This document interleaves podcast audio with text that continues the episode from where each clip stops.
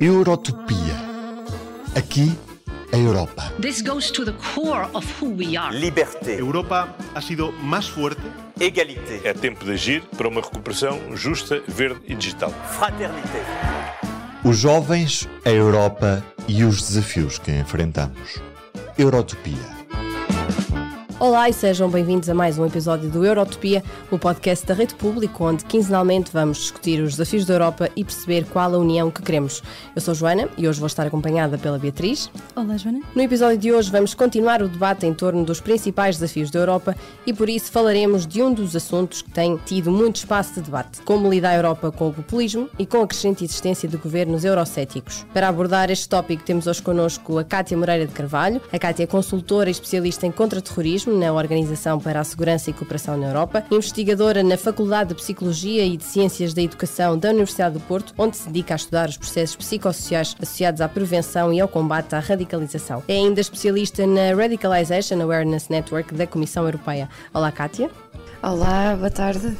E temos também o Jorge Botelho diretor da Licenciatura em Estudos Europeus e Relações Internacionais e professor da Universidade Lusófona. É ainda investigador associado do IPRI, o Instituto Português de Relações Internacionais, e do Lusoglobo, o Centro da Lusófona de Desafios Globais. Olá, Jorge. Olá, boa tarde. A ascensão do populismo tem ganhado impulso desde as eleições europeias de 2014. O Brexit em 2016 e as eleições europeias de 2019 demonstraram o crescimento sustentado do populismo, que está também associado a um crescente euroceticismo e ao surgimento de governos com um forte pendor nacionalista em algumas partes da Europa. As eleições do próximo ano poderão aumentar ainda mais esta realidade, representando sérios desafios para as reformas da União Europeia, abrandando o progresso político em domínios importantes, como o clima e a defesa, e, acima de tudo, acentuando a polarização da sociedade europeia como um todo. À luz das próximas eleições europeias em 2024, importa por isso compreender melhor este fenómeno e perceber como será esta tendência então nas próximas eleições. Assim, para abrirmos o episódio, a pergunta que se coloca é de que forma simples e clara o que é o populismo, qual a relação deste em particular com a extrema-direita e, claro, se eles andam sempre lado a lado. Portanto, Kátia, podes-nos dar a tua opinião sobre, sobre este pequeno tópico? Populismo, de facto, é, é, é um conceito que muitas vezes tem vindo a ser usado e as pessoas muitas vezes não sabem o que é que ele de facto significa.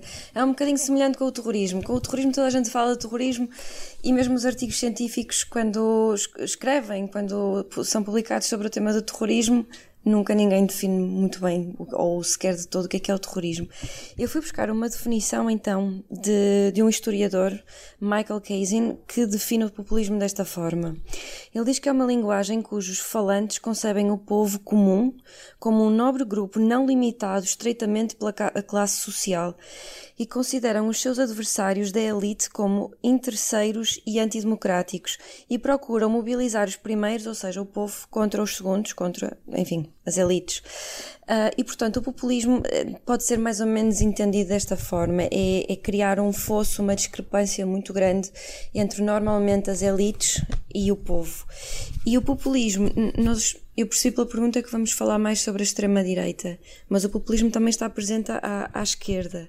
À direita, ah, o- os populistas normalmente defendem o povo como estando contra uma elite que procura favorecer um terceiro grupo, que neste caso, aquilo que se tem ouvido falar mais são. Este terceiro grupo são mais os imigrantes, e normalmente os imigrantes de origem muçulmana. Enquanto que o populismo de esquerda é mais, enfim, o povo contra, contra as elites. Relativamente à extrema-direita, também se tem vindo a usar muitas vezes o conceito de extrema-direita eh, para referir muita coisa e muitas vezes não é aplicado de forma mais ou menos correta ou da forma desejável. A extrema-direita normalmente é utilizada para grupos que são violentos, por exemplo, grupos neonazis que recorrem, por exemplo, à violência, ao terrorismo para praticar essa violência e fazer avançar os seus, os seus objetivos políticos e a sua ideologia. E depois existem os movimentos ou os partidos de, eh, radicais e que podem também estes ser populistas. A extrema-direita não é sempre populista. Normalmente, a extrema-direita, quando eu falo destes movimentos mais terroristas, não são populistas, mas os, os partidos ou os movimentos radicais, eles sim tendem a ser mais radicais e, e mais ah, populistas, porque pretendem com isto, desta forma, fazer avançar a sua agenda, mas de uma forma diferente, que é não violenta. E, portanto, normalmente estes dois temas, estes dois conceitos têm vindo a ser usados de forma, enfim, sem, sem, sem uma aplicação muito clara, uh, e eu acho que é sempre bom fazer este tipo de distinção.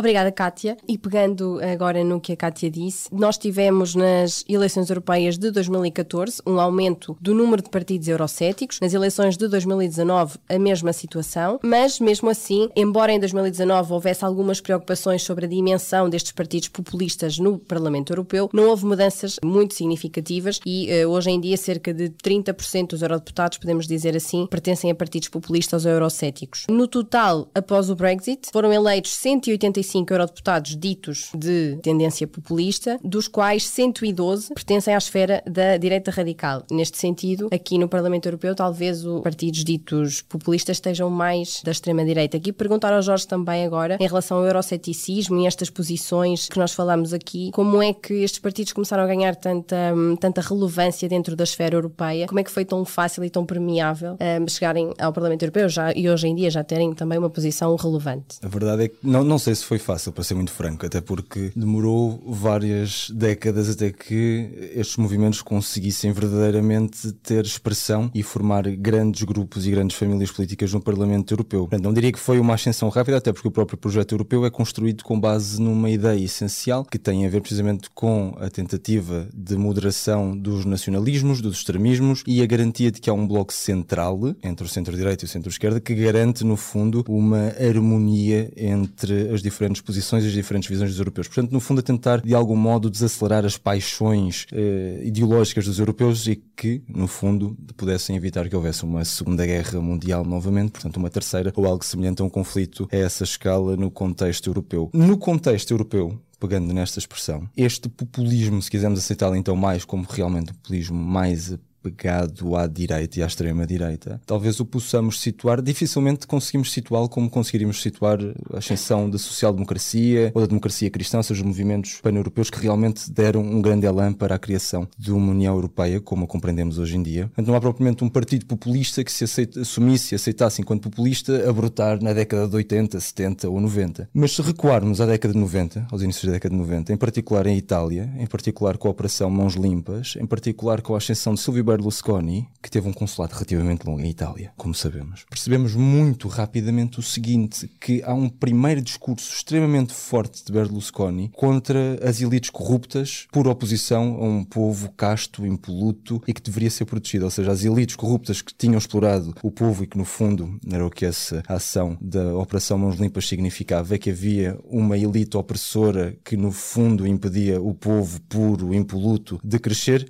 e Berlusconi procura assumir-se, embora faça parte da elite, da mesma forma que Donald Trump faz parte da elite, mas é uma elite financeira, é uma elite não política e tudo isto significa dizer que é alguém diferente, alguém que não está poluído também ele por conta uh, do toque na política, mesmo depois toquem na política e eles não assumam que podem ficar, digamos assim, poluídos. Portanto, esta ascensão começa provavelmente na década de 90, temos depois a década de 2000 em que em particular com as questões relacionadas com o terrorismo e com a imigração, ou seja, a vinda de imigrantes para o continente europeu. O que nós verificamos é muito rapidamente a ascensão de alguns partidos políticos. Temos o FPO, por exemplo, na Áustria, como um bom exemplo disso logo na década de 2000. E depois há uma ascensão que vai, como a Cata estava a dizer há pouco, no fundo tocar tanto a extrema-esquerda como a extrema-direita, em particular a extrema-esquerda com a crise financeira de 2008 e este populismo mais socioeconómico, como se costuma dizer. E em Portugal tivemos expressões desse âmbito. Aliás, temos atualmente um secretário-geral de, um, de um, partido que na, na época, se bem se lembram, que disse que iria fazer tremer as pernas dos banqueiros em Bruxelas ou as pernas dos branqueiros uh, em Frankfurt, porque no fundo era uma posição de uma classe política que estava a ser oprimida por uma classe que não tinha sido democraticamente eleita porque estava em Bruxelas, estava distante e, por consequência, não representava os interesses dos cidadãos. Há uma primeira vaga também de direitização nesta fase, Partido Popular ali na década, inícios da década de, de 2010, que depois ganha uma projeção muito grande com uma coisa chamada a crise da migração de 2015. Uhum. E essa crise das migrações de 2015 é, no fundo, o grande boom para o crescimento destes movimentos, porque é, no fundo, o local para se voltar a falar de questões securitárias, questões culturais, de, de questões identitárias e, segundo vários estudos, na Europa o tipo de populismo que mais graça, que mais cresce, que mais se desenvolve é precisamente este identitário, este cultural. Quem pegou nessa agenda foi realmente a direita populista, ou a direita antissistema, ou a direita autoritária, aquilo que lhe quiserem chamar. Não vou entrar em grandes definições sobre como é que isso deve ser enquadrado, mas de qualquer modo, há um terreno fértil para que isto aconteça e normalmente isto tem a ver com a dramatização do discurso sobre a crise, as diferentes crises. E quem domina o discurso sobre as diferentes crises, quer sejam elas relacionadas com migrantes,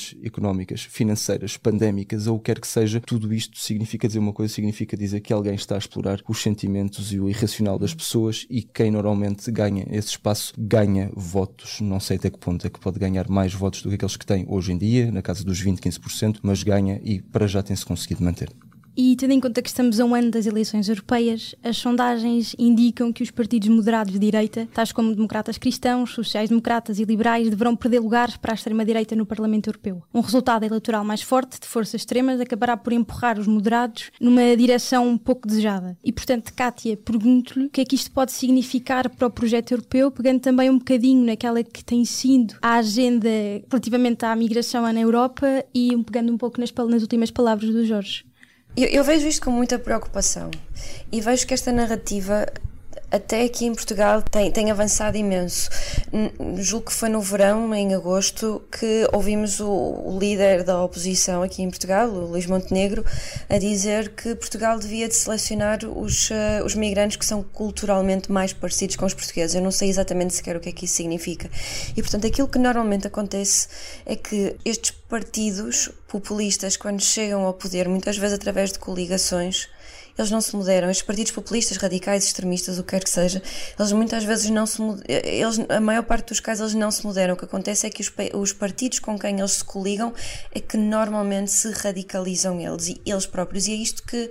E foi por isso que eu dei o exemplo do Luís Montenegro, é que a sua própria narrativa também, uh, ela também se aproximou mais de uma direita mais radical ou extremista do que de uma direita moderada. E, portanto, aquilo que eu acho que pode acontecer para o projeto europeu é justamente isso: é a direita moderada numa tentativa de sobreviver e de, e de captar e, e, e manter o seu eleitorado, é, é justamente fazer isso, é radicalizar mais a sua narrativa e um, as suas posições, nomeadamente relativamente à imigração. A imigração continua a ser o elefante na sala que as pessoas sabem que que devem falar sobre ela, sobre a imigração, mas eu julgo que muitas vezes não sabem muito bem como falar. Uh, e quando falam sobre imigração, as posições são sempre muito extremadas, ou num extremo ou no outro. E, portanto, existe ali um espaço comum que acaba por, uh, por não ficar uh, preenchido e fica um vazio. Um, e eu acho que o projeto europeu, havendo essa ascensão ou o aumento de, destes movimentos mais radicais e populistas de direita, pode de facto.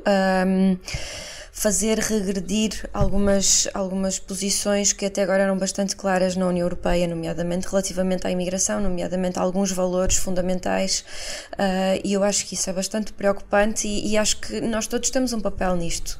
Uh, pelo menos, quanto mais não seja de estarmos atentos e de tentar uh, alertar e continuar a falar sobre isto, porque acho que só dessa forma é que nós conseguimos convencer algumas pessoas que podem estar ali no limbo e perceber o que é que está a acontecer.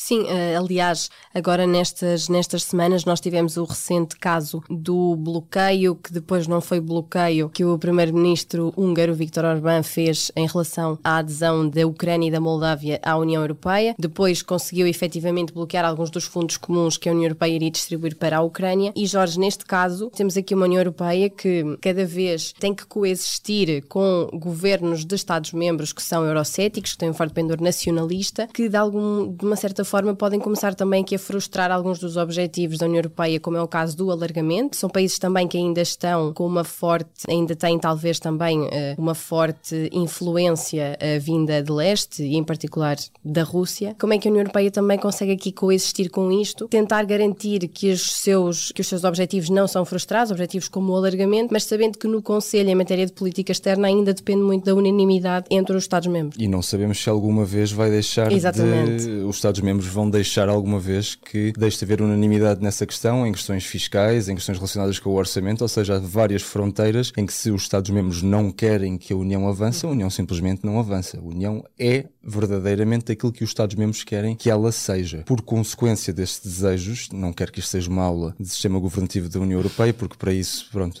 existe a universidade e os meus alunos, se ouvirem isto, vão ficar já muito aborrecidos, mas existe este debate permanente entre o supranacionalismo e o intergovernamentalismo, ou seja, de um lado capacidade de ceder e partilhar mais soberania e do outro lado a falta de vontade de ceder e partilhar soberania. Até que ponto é que os Estados-membros querem ceder soberania realmente nessa vertente da política externa e de segurança? Não sei. Nunca quiseram verdadeiramente. Podemos voltar à década de 50, podemos voltar à questão orçamental também. Tivemos a crise da cadeira vazia da década de uhum. 60, portanto, podemos falar de várias situações em que a pressão para federar foi forte ao ponto de levar a situações de crise no contexto da União, o que tornou o processo de integração europeu realmente desafiante. E no meio disto tudo, o que verdadeiramente interessa é o projeto de integração europeu. A base que serve de fundo a tudo isto, o mercado interno serve precisamente para isso, é para promover aproximações interdependentes e, por consequência, fomentar o projeto de integração europeu. O nacionalismo em si mesmo não deve ser encarado com maldade ou com maus olhos. O nacionalismo é o que é verdadeiramente, ou seja, uma ideologia, ideologia política que procura promover uhum. uma ideia de nação com uma ideia de Estado, ou seja, uma ideia congruente entre estas duas variáveis. Isto foi importante na Revolução Francesa, isto foi importante a, combater, a combater as invasões napoleónicas e, se calhar, é também importante a, a, combater aquilo que a Rússia está a fazer na Ucrânia para os ucranianos. E para vários Estados-membros, e alguns, alguns deles vindos de leste, sim, do grande alargamento de 2004, e se calhar alguns como a Hungria e a Polónia também, até recentemente, e não sabemos exatamente que viragem é esta que a Polónia com Tusk vai ter agora, mas mantém esta dimensão de que a União é um espaço em que a integração se dá, mas mantendo e protegendo os interesses nacionais dos Estados-membros. Portanto, internamente há esta questão. Vou começar com a questão externa, a falar a uma só voz. O grande trunfo da União Europeia é precisamente este, a questão de conseguir falar uma só voz. Mas enquanto unanimidade existir, e forem necessárias 27 posições unânimes para que haja um consenso sobre uma ideia qualquer que seja ela, esta ideia de Comissão Europeia Geopolítica não avança. Avança na cabeça da senhora von der Leyen e pouco mais. Portanto, a grande força da União é falar uma só voz. Se ela nem consegue falar uma só voz, imagine-se que força é que ela depois terá por consequência dessa incapacidade. O que aconteceu no Conselho Europeu é mais uma demonstração disso, mas no fundo a União Europeia é um espaço de consensos, de negociações, de cedências e por consequência de tudo isto, ela é mais uma vez aquilo que os Estados-membros querem que ela seja. A nível interno, sem uma visão comum. A verdade é que, efetivamente, a União Europeia foi construída para, de algum modo, conseguir equilibrar os nacionalismos e os diferentes interesses internos. Portanto, se o nacionalismo, de alguma forma, dentro do bloco europeu, começa e está associado a posições anti-elites, anti-instituições, anti-União Europeia, o nacionalismo poderá realmente perigar o próprio projeto de integração europeia. Portanto, há efetivamente esta questão relacionada com a forma como se consegue ou não o equilíbrio entre a capacidade de levaram avante um projeto de integração europeu em que os Estados-membros estão mais ou menos de acordo com a evolução do projeto e o seu caminho, e por outro lado, alguns defesa, alguma defesa relacionada com os seus interesses, os seus interesses vitais. Mas efetivamente, se porventura os nacionalismos avançarem nas próximas eleições europeias, existem várias indicações de que isso possa acontecer, não acredito que possam chegar os grandes, as grandes famílias europeias a chegar a um terço, poderia eventualmente poder eventualmente disputar posições como comissários europeus ou os grandes cargos europeus. Não acredito, em 2014 já havia esse perigo, não foi comprovado. Em 2019 havia esse perigo, não foi comprovado. Em 2024, para já, as sondagens não apontam nessa direção. Mas, embora não apontem nessa direção, significa dizer que, mais uma vez, o centro político na Europa está a ser desafiado. E se o centro político na Europa está a ser desafiado, é o próprio projeto europeu que está a ser desafiado. Portanto, estejamos atentos, como a Cátia estava a dizer, porque, para já, enquanto analistas, é isso que nos cabe fazer: é estarmos atentos e dizer e denunciar e anunciar o que está a acontecer para que os cidadãos sejam mais informados e com mais informação possam tomar melhores decisões que o Jorge acabou de dizer, fez-me lembrar de uma pergunta para a Kátia, também muito rápida, só a opinião da Kátia sobre isto. No caso, por exemplo, de uma família uh, política europeia de forte pendor aqui populista, uh, ou nacionalista com este tipo de agenda. Um, há bocado a Cátia dizia que quando há coligações com partidos moderados, eles não tendem a suavizar, mas os partidos moderados é que tendem a ficar com uma agenda mais radical. No caso, por exemplo, de um destes partidos chegar a ter um comissário, a Cátia acha que, neste caso, a agenda da própria Comissão Europeia, seria difícil de conciliar com este comissário vindo desta família política, não vamos estar aqui completamente a especular, e a agenda tenderia a ficar mais radicalizada. A Cátia acharia que isso poderia de alguma forma contaminar também a agenda de uma comissão que já tivesse comissários que viessem destas famílias políticas?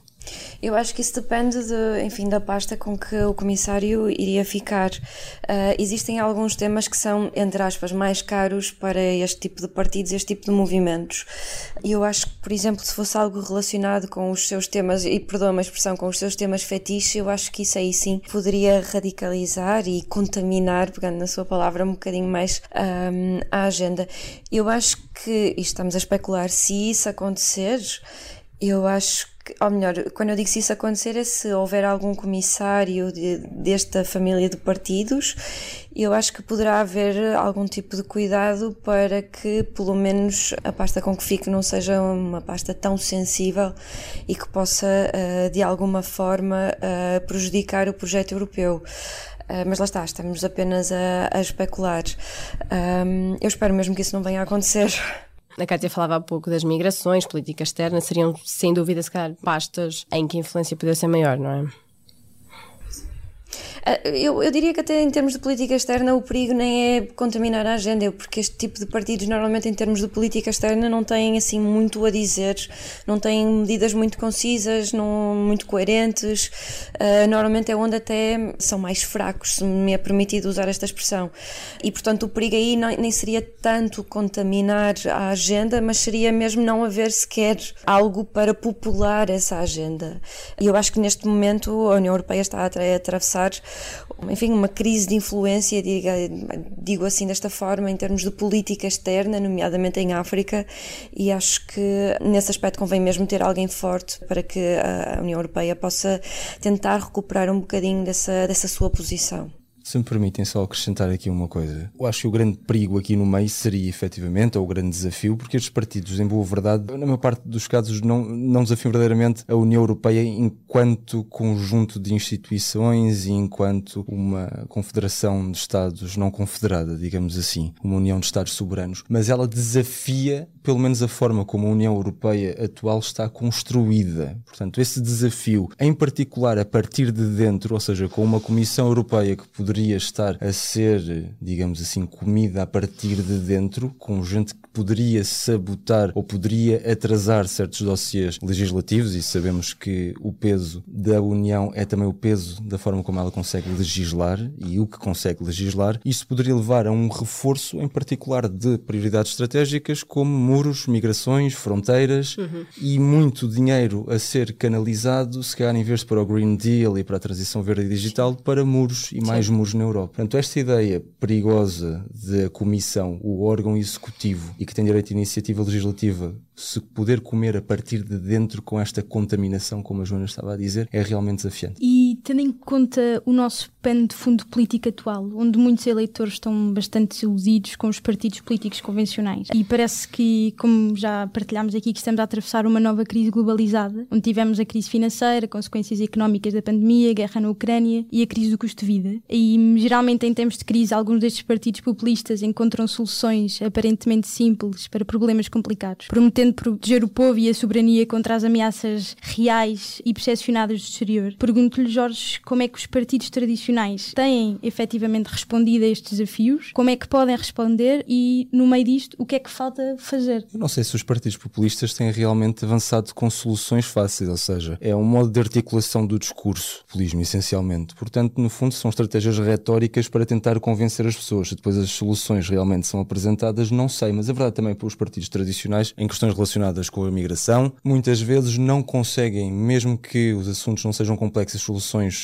sejam elas também desafiantes e complexas, não conseguem depois traduzir para um nível de inteligibilidade que as pessoas compreendam verdadeiramente. Donald Trump diz o seguinte: temos um problema de migração nas fronteiras, o que é que fazemos? Um muro. As pessoas compreendem isto e compreendem que o seu dinheiro está aí para um muro. Os democratas vão dizer: precisamos de políticas de migrações integradas e provavelmente centros de acolhimento e etc. E as pessoas há um momento em que já dispersaram. Portanto, às vezes, estas posições dos grupos mais, dos, dos movimentos mais populistas ou antissistema, não apresentam realmente soluções, mas às vezes quando apresentam realmente vão nesse sentido que o Beatriz está a dizer, ou seja, são muito simples e facilmente compreensíveis e entendidas pelas pessoas. Agora, é assim, isto é uma ideologia e como o próprio terrorismo são ideias que não se matam, não se acaba com elas a menos que haja alternativas melhores. Cabe, antes de mais, aos partidos tradicionais que serem alternativas melhores e apresentarem de alguma forma uma capacidade de responder àquilo que são as exigências das pessoas comuns que querem realmente que dentro daquilo que a União Europeia é, olhando para a União Europeia, e que é como em diplomacia, no fundo, a arte do possível, ou seja, um espaço de consensos e cedências, e que não consegue ser às vezes muito mais do que isso, pelo menos ir atrás de decisões informadas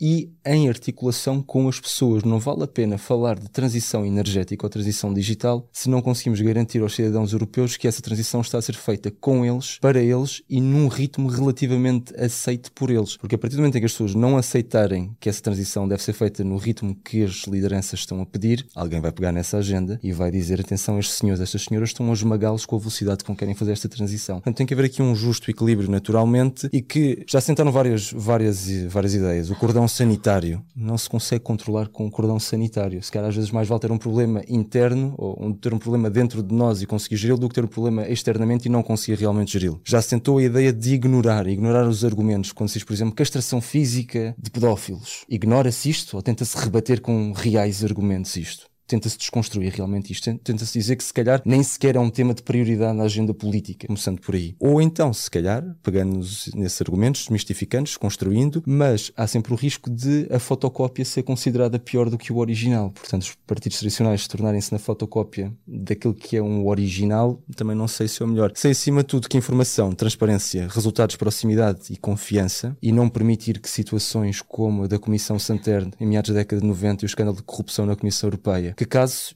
estamos a celebrar uma data infeliz, passou um ano sobre o Qatar Gate no Parlamento Europeu, que situações como estas não possam servir nas vésperas das eleições para o Parlamento Europeu de argumento para descredibilizar o centro. Uma coisa é o centro político, às vezes em certos países, que não põe em risco o seu funcionamento verdadeiramente. Se o centro político entre as socialistas e democratas e o Partido Popular Europeu de algum modo se fragiliza, é o próprio projeto europeu que vai sair sair muito prejudicado e muito fragilizado. Portanto, tem que haver efetivamente aqui um equilíbrio entre estas diferentes posições e, mais uma vez, quando falamos de 70 a 80% da legislação que vem de Bruxelas e que tem influência direta ou indireta nos quadros legislativos nacionais, é bom que as pessoas tenham consciência de que as eleições europeias não são um local só para exercer o seu voto de protesto, que são um local extremamente importante para continuarem a viver, se acreditarem, pode ser que não acreditem, neste projeto europeu e na forma como ele está construído bocado o Jorge uh, falava de uma questão importante, por exemplo, no caso do Green Deal, tem sido uma das questões que dentro da União Europeia tem gerado aqui uma um, controvérsia grande e principalmente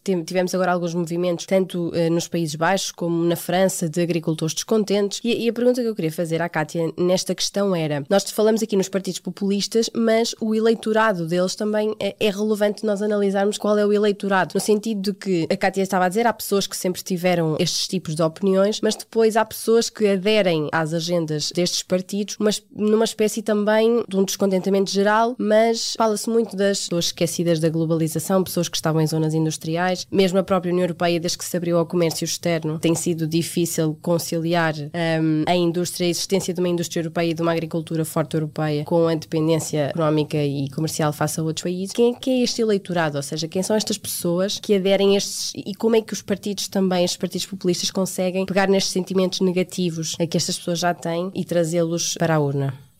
Eu queria só acrescentar uma coisa. Uh, aquilo que eu queria acrescentar é: uh, o Jorge estava a dizer que os partidos têm que ser uh, melhores alternativas, os partidos moderados, mas eu acho que a responsabilidade não deve estar só nos partidos, eu acho que deve haver também um reforço da sociedade civil.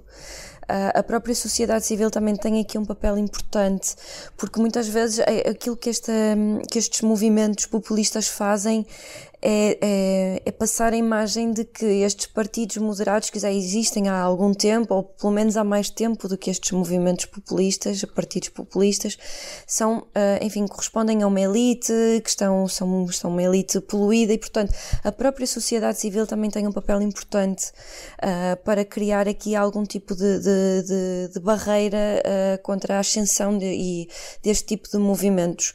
E, e a própria sociedade civil também, ao ser ela mais forte e mais resiliente, eu sei que esta palavra é muitas vezes usada hoje em dia, ela própria também vai exigir mais destes partidos moderados, que pode ser que desta forma, um, reforçando os dois lados, seja mais fácil uh, combater uh, estes movimentos populistas. Um, e, e eu acho que estes, a ascensão destes movimentos populistas, este aparecimento deles, uh, porque, enfim, sempre uh, existe, existe alguma, algum tipo de predisposição para algumas pessoas acreditarem mais em teorias da conspiração ou, ou a serem mais impulsivas, a terem certos traços da personalidade que fazem com que adiram mais facilmente a este tipo de partidos e até este tipo de ideologias. E portanto, isto para dizer que sempre existiram pessoas com este tipo de ideias. Mas normalmente, quando estes partidos ganham maior uh, destaque, Uh, enfim, é um sinal, é um aviso de que existe uma crise política do centro. E é por isso que eu volto a frisar que uh, estas ideias sempre existiram. Há pessoas que sempre tiveram este tipo de ideias, mas estes partidos, os partidos moderados, não só eles têm que ser alternativas mais fortes, mas também a sociedade civil tem ela também que ser mais forte e mais resistente a este tipo de movimentos para que, enfim, possa ser mais fácil combatê-los. Esses partidos, Kátia, servem também um propósito. Aliás, eles usam esse elemento nem sequer justificando um dos propósitos, que é a sua própria representação no Parlamento, porque se porventura os números são reduzidos, eles não têm representação no Parlamento. Portanto, podiam também explicar às pessoas que convém votarem neles e que convém manter o mesmo número de deputados uhum. por sua pena deles próprios desaparecerem ou se manterem apenas um movimento na sociedade civil. E pegando há pouco no que a Kátia dizia sobre a guerra entre o bem e o mal, Jorge, pergunto-lhe se existe alguma relação ou correlação entre populismo e religião, nomeadamente populismo de extrema-direita, com uma espécie de criação de, de identidade? Existe. Efetivamente, sim. Eh, primeiro, a questão do bem e do mal, ela é, demasi é demasiadamente moralista porque vai buscar a sua própria raiz à religião. A ideia do bem e do bom e do pecado e do mal e do, da punição e do castigo e do inferno, eventualmente, como talvez Dante o tenha imaginado com a sua Beatriz na Divina Comédia. Mas tem existido, efetivamente, uma politização da religião. Aquilo que nós temos visto, efetivamente, não é necessariamente verdadeiramente movimento em particular aqueles maioritários no contexto da União Europeia, movimentos religiosos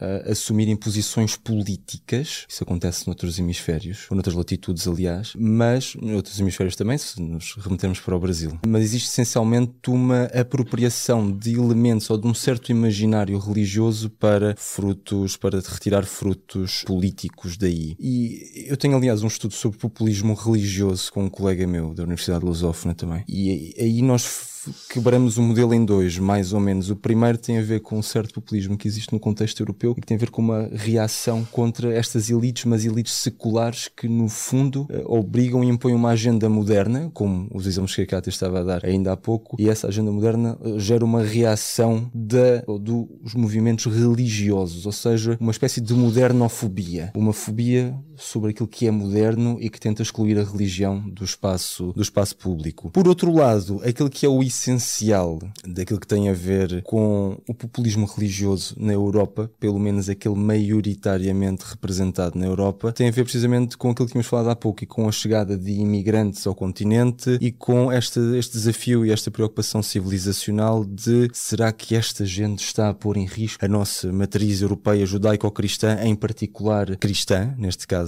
ou seja, a reação aos muçulmanos e a islamofobia. E com tudo isto há um certo regresso a uma ideia de nativismo ou neonativismo que tem a ver precisamente com esta ideia de que há um grupo maioritário, um grupo nativo, este local, União Europeia, este este bloco comunitário, a União Europeia tem um conjunto de valores que não é coadunável precisamente com estes outros valores, e daí estamos a falar ainda há pouco das questões das imigrações e terem existido, por exemplo, a Cátia falava que em Portugal um, um líder da oposição tinha mencionado que queria uma espécie de imigração à la carte, as pessoas vestidas como nós gostamos, da cor que nós gostamos, com as condições socioeconómicas que nós desejaríamos e eventualmente a conseguir encaixar perfeitamente nos nossos espaços urbanos e não urbanos. Essa imigração à la carte não existe neste contexto, atualmente, a União Europeia deixou de ser um espaço, ou a Europa deixou de ser um espaço de emigração de pessoas que vão para fora e passou a ser um espaço de imigração de recessão. Mas não é só imigração, são migrações globais. As migrações globais não se controlam propriamente. São um fenómeno como os fenómenos atmosféricos, em certa medida. Não se controlam por mais que se tente. Pode-se tentar aliviar e atenuar a pressão migratória, mas em bom rigor ela não é totalmente controlável. Portanto, o que estes populistas fazem é exatamente pegar nesta doutrina de que há um nós, um in-group, o grupo interior, uma coletividade cristã, que é invadida pelo out-group, ou seja, pelos muçulmanos, que são considerados de forma holística como islão e são caracterizados como sendo violentos e retrógrados no essencial. Portanto, o que há uma apropriação de um imaginário que é muito superficial, ou seja, ao nível daquilo que nós somos enquanto europeus, cristãos, algo que se torna facilmente sequestrável pelos populistas, ou seja, uma camada de identidade tão frágil que eles conseguem resgatá-la para si, e depois uma caracterização muito, muito definida daquilo que é o outro e daquilo que é o muçulmano, e que torna, no fundo, que dentro do discurso político há uma, haja uma certa instrumentalização de argumentos religiosos para justificar muitas vezes as posições de alguns partidos. Posso acrescentar uma coisa? Claro, Kátia, claro. Isso que o Jorge estava a dizer é extremamente importante. Aquilo que eu disse há pouco de imigração ser o elefante na sala tem muito a ver com isto. O Jorge disse que era os movimentos, os fluxos migratórios são muito difíceis de prever e a verdade é mesmo essa. E isto é importante frisar, uh, até quando ouvimos muitas vezes aquela teoria da, da, da conspiração de Great Replacement, da grande substituição, em que ouvimos muitas vezes as pessoas têm, têm uma grande percepção de ameaça simbólica porque percepcionam estas pessoas como colocando uma ameaça à sua cultura, aos seus valores, às suas tradições, história, identidade.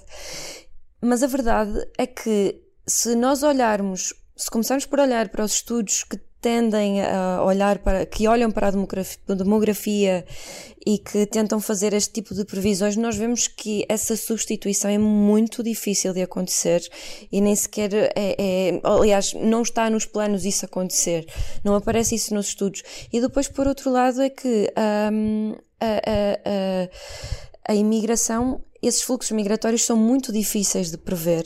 Mesmo que a Europa receba imensos imigrantes ao ponto de haver essa substituição, um, uh, enfim, populacional, cultural, o que quer que seja, é muito difícil nós sabermos se essas pessoas vão permanentemente ficar aqui na Europa, ou, ou aqui em Portugal, ou noutro país. Portanto, podem muito facilmente ir para, para outros países.